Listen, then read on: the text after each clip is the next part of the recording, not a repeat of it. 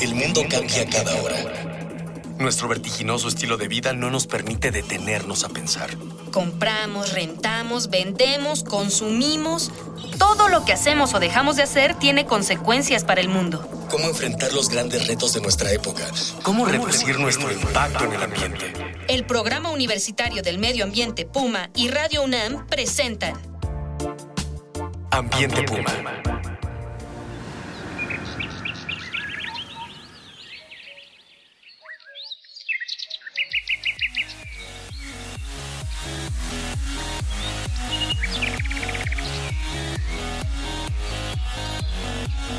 Bienvenidas, bienvenidos. Soy Marjorie González y a nombre de la titular de este espacio, la maestra Mireya Imas, coordinadora del Programa Universitario de Medio Ambiente de la UNAM, los invito a ponerse de ambiente Puma. Voces, ideas y acciones sustentables. Hoy vamos a hablar de azoteas y muros verdes. Vamos a hablar de naturar la ciudad. Eh, ¿Es posible reverdecer las ciudades? ¿Es posible pensar en una ciudad que no sea gris y que vuelva a tener los colores de la biodiversidad? Los muros y las azoteas verdes en inmuebles urbanos se han ido poniendo de moda, pero ¿realmente tienen eh, ventajas ambientales? ¿Para qué sirve tener estos, estos espacios? Para platicar sobre, sobre estos temas, vamos a tener a la maestra en ciencias Dalia Ayala. Dalia cursó el posgrado en Ciencias Biológicas en la Facultad de Ciencias de la UNAM y desde 2010 es responsable de educación ambiental en el PUMA, en el Programa Universitario de Medio Ambiente, donde ha coordinado, diseñado e impartido múltiples programas, pláticas, talleres y actividades de concientización en temas ambientales y para pues, prácticamente todos los niveles educativos que se pueden ustedes imaginar. Bienvenida, Dalia. Muchas gracias, Marjorie. Y está también con nosotros el biólogo Jerónimo Reyes, eh, que es sin duda el profesor que sabe más de muros y azoteas verdes en la universidad. La verdad, ahí sí les vamos a presumir que tenemos al experto en el tema. Es licenciado en Biología por la Facultad de Ciencias y técnico asociado y curador de la colección de cactáceas del Jardín Botánico del Instituto de Biología de nuestra máxima casa de estudios. En los últimos años ha realizado múltiples proyectos, lo van a ver eh, por todos lados de la ciudad, colocando y asesorando para eh, poner azoteas, muros verdes y reverdeciendo la ciudad. Eh, pues muchas gracias por asistir. Bienvenido, Jerónimo. Muchas gracias, Marjorie, este, por la invitación y encantado de estar en, en este programa. ¿Qué son las azoteas y muros verdes y por qué comenzaron, por qué han comenzado a ser tan importante su colocación en las ciudades? Bien, eh, la, la, azotea y muro pues son un sistema para eh, colocar vegetación en espacios donde se permita. El caso de las azoteas verdes eh, arriba, obviamente, de los edificios o inmuebles, puede ser casa, puede ser oficinas públicas o privadas, donde con una serie de técnicas para su implementación, quiere decir que hay que hacer un estudio y luego impermeabilizar es muy importante porque si no entra agua, es todo un desarrollo tecnológico para poder colocar tierra y colocar plantas en el caso de las azoteas. Pero se pueden poner en cualquier casa, o sea, hoy cualquiera puede ponerse a hacer la azotea o se requiere alguna preparación y algún estudio previo? Sí se requiere un estudio previo, obviamente no lo puede hacer cualquier persona. Uh -huh. Cuando se trata de una azotea de dimensiones que pueda rebasar más de 20 metros, por lo menos, sí debe debe haber un estudio de la capacidad de carga. ¿Qué es esto? Esto lo puede determinar un ingeniero estructurista que pueda evaluar si las columnas, las traves, puede soportar peso extra en un edificio o en una casa es un requisito indispensable para poder pensar un proyecto de esa naturaleza. Ok, pues vamos a escuchar en este momento las voces de estudiantes de nuestra casa de estudios a quienes les preguntamos si conocen azoteas o muros verdes y si saben para qué sirven. Vamos a escucharlos.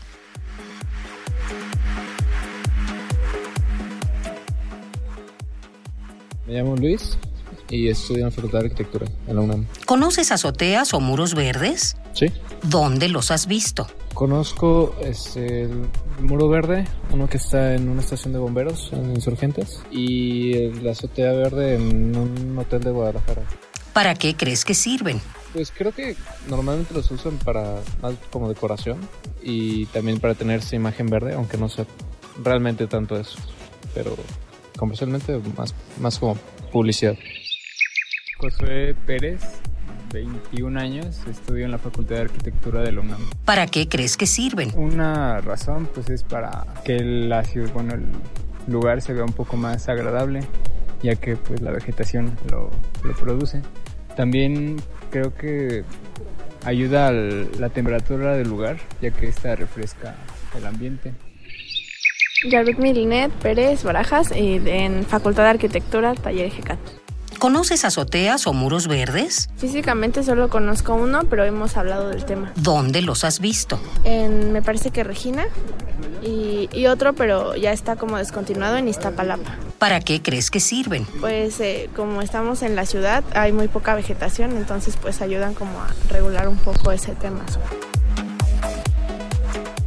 No es una moda, ¿verdad? Sí, tiene, tiene una utilidad. ¿Qué utilidad tiene un azoteo en muro verde? Sí tiene muchos beneficios y servicios, lo que llamamos servicios ambientales. Produce, o sea, las, con las plantas que estando verde producen oxígeno y captan dióxido de carbono. Ese es un primer servicio.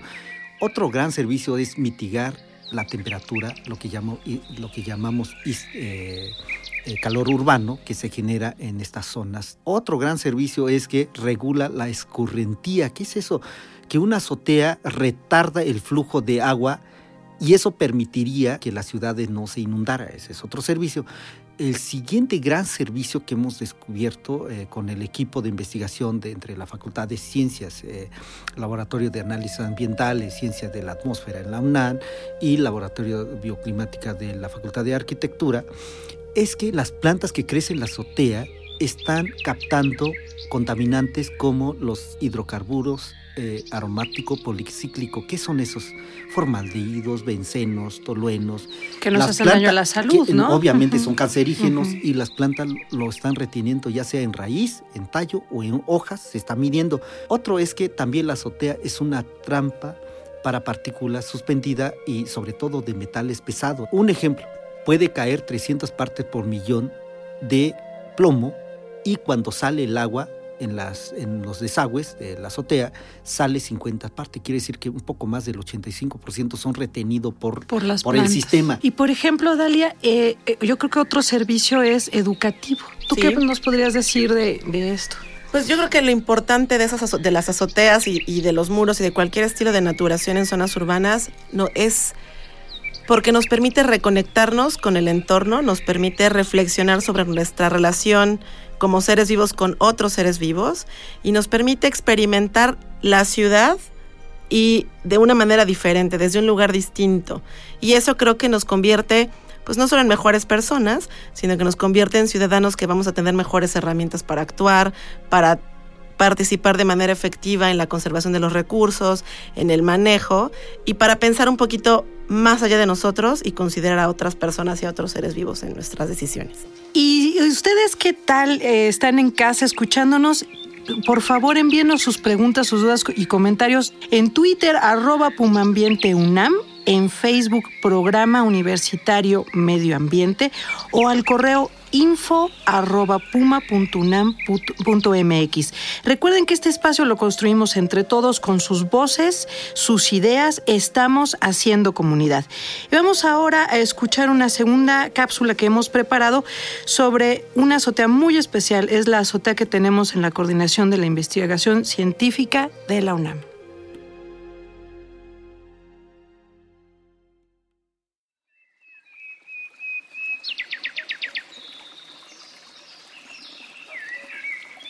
Con el objetivo de realizar investigación y contribuir a la recuperación de áreas verdes en la capital, la UNAM instaló una azotea verde experimental en el edificio de la Coordinación de Investigación Científica en Ciudad Universitaria. También se busca mostrar a un amplio público algunas de las especies vegetales características de la Reserva del Pedregal de San Ángel. La naturación de este edificio es un proyecto multidisciplinario que forma parte de la estrategia Universidad Sustentable Ecopública Puma de la UNAM. El diseño de la azotea y la selección de las especies vegetales estuvieron a cargo del doctor Jerónimo Reyes, especialista en este tipo de instalaciones. Con una superficie total de 400 metros cuadrados, la azotea verde está dividida en seis áreas de acuerdo al tipo de vegetación que se sembró.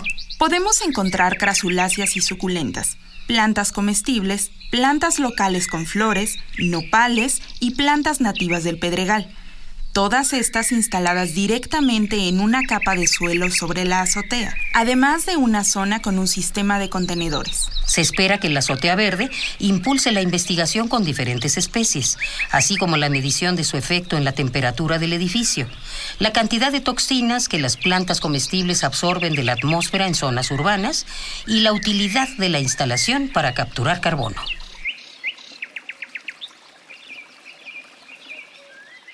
Jerónimo, yo me surgió una duda ahora que estaba comentando sobre la captación de contaminantes, pero si las plantas captan estos contaminantes no nos hará daño. Por ejemplo, si ponemos nopales o ponemos eh, quelites, consumirlas, cómo, ¿cómo estamos estudiando eso en la UNAM? Eh, se está estudiando en el género Sedum, sobre todo, que, que están presentes estos contaminantes. La concentración de estos contaminantes también tiene que ver si nos podría hacer daño. Apenas hemos iniciado en evaluarlo en, plantas comestibles como quelites o como nopales, aunque tiene que ver mucho qué concentración para hacer daño a alguna sustancia. Y también estamos viendo que las plantas también podría estar degradando eh, esta sustancia, o sea, no solo la puede captar y la puede transformar, no, no necesariamente que se concentre y una planta sea tóxica aún está, digamos, eh, una parte pendiente de estudiar esto de la, parte comestible de las plantas. Estamos ahora estudiando nada más los servicios que están dando los que están en este momento.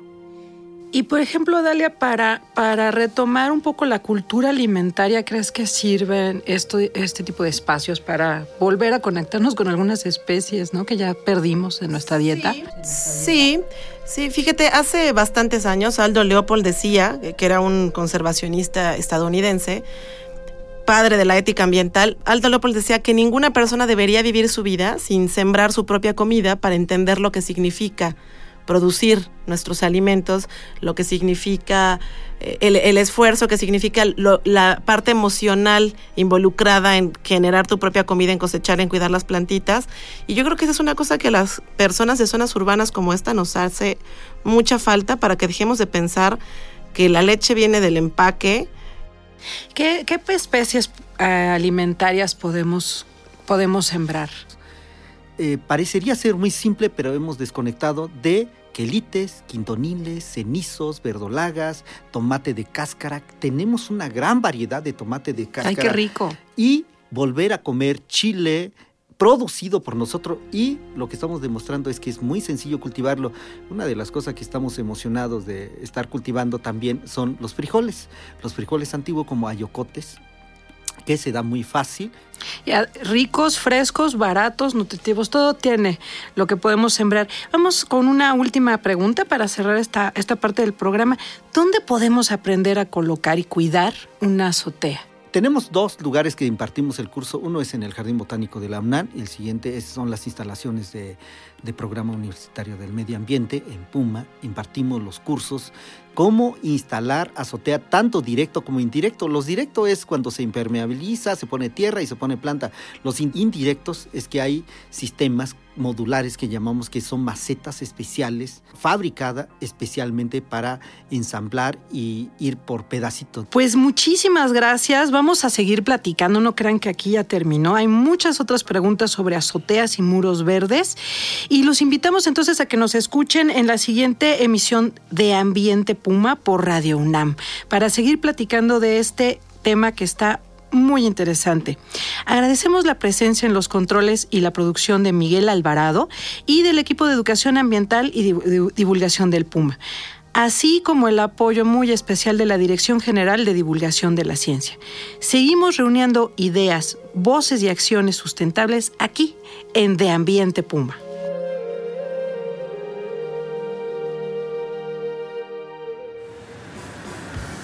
Una pequeña acción. Un cambio de actitud Nuevos hábitos. y nuevas formas de entender y relacionarnos con el mundo. Paso a paso. Aportamos un granito de arena. Para construirnos un futuro. El Programa Universitario del Medio Ambiente Puma y Radio UNAM presentaron Ambiente Puma.